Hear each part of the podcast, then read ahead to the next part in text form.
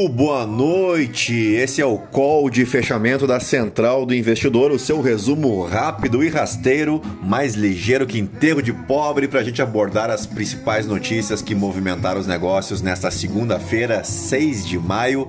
Notícias essas publicadas em nosso canal, lá no Telegram, canal da Central do Investidor. Lembrando sempre que os nossos conteúdos são um oferecimento de Esperato e Investimentos, um agente credenciado a XP. Acesse aí esperatoinvestimentos.com.br e ao som de Pearl Jam vamos te contar aí que a segunda-feira confirmou a tendência recente de forte pressão entre os rendimentos dos títulos e as bolsas em Wall Street, com os ganhos das ações amenizados por uma queda nos títulos do Tesouro, que elevou algumas taxas acima de 3%, o que não ocorria desde o mês passado. O S&P 500 segurou os ganhos em uma sessão agitada que viu o índice subir até 1,5% antes de quase zerar as perdas em mais para o final da tarde. A Amazon subiu depois de implementar um desdobramento de suas ações de 20 para 1 e o Twitter caiu depois que o senhor Elon Musk disse acreditar que a, que a empresa está violando seu acordo de fusão ao não fornecer informações sobre spam e contas falsas, que é uma das exigências aí para a conclusão do negócio. Bem, as ações subiram forte no início da sessão, depois que o último movimento de Pequim para aliviar as restrições impostas contra a Covid aumentaram as especulações de que isso pode, ajudar a diminuir as pressões em torno da cadeia de suprimentos. Enquanto isso, a liquidação nos títulos do Tesouro, os Treasuries americanos, fez com que o rendimento para 10 anos voltasse então para cima de 3%, o um nível não visto desde meados de maio e um potencial vento contrário para os ativos de risco.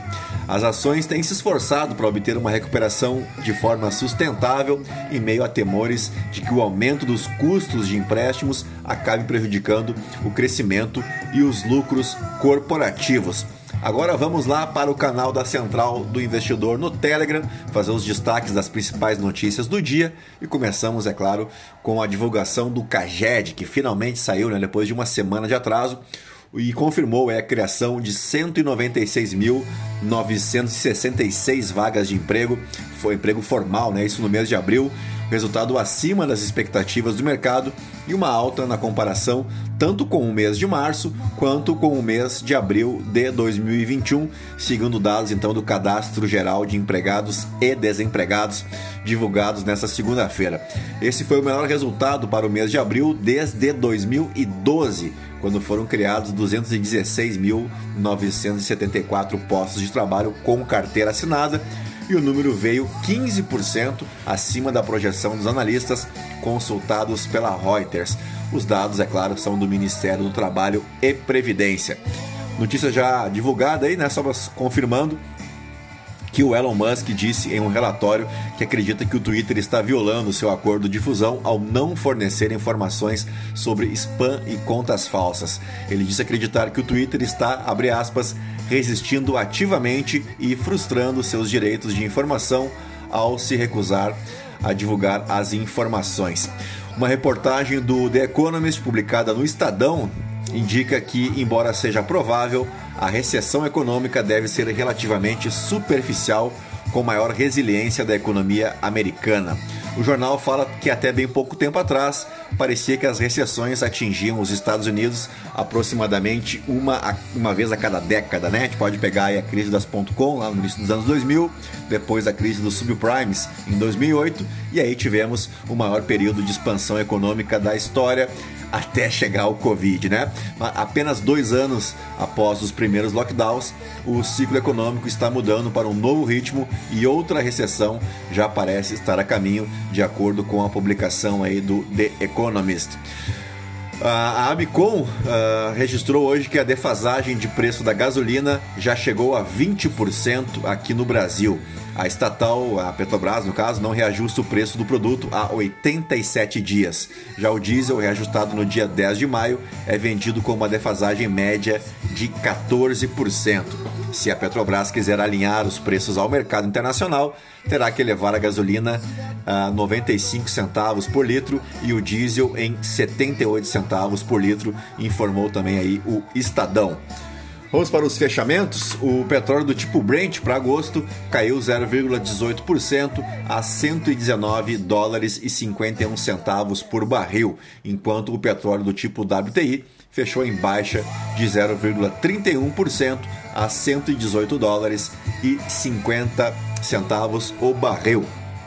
Uma outra notícia de agora à tarde, que foram abertas 1.300, aliás, 1.350.127 empresas no país entre janeiro e abril com uma queda aí de 3,2% sobre igual período de 2021, mas uma alta de 11,5% sobre o último quadrimestre do ano, informou aí o boletim Mapa de Empresas do Ministério da Economia. Agora sim, vamos para o fechamento. Começamos por Nova York, onde o Dow Jones avançou 0,04%, o S&P 500 subiu 0,31, mesmo percentual de alta para o índice Nasdaq. E por aqui, o Ibovespa fechou com queda depois de começar o dia em alta, mas viramos para o negativo, queda de 0,82% aos 110.185 pontos. Chegamos na máxima a bater nos 111.934 pontos e na mínima nos 110.000 e 15 pontos, portanto, fechamos muito próximos da mínima. E o interessante é que o volume financeiro hoje foi baixinho, baixinho,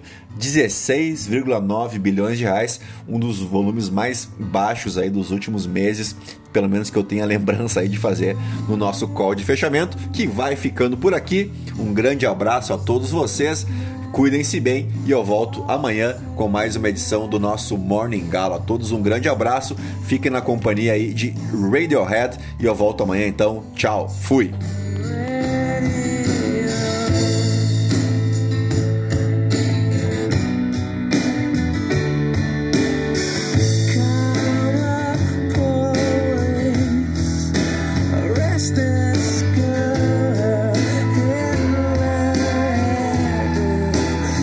making me feel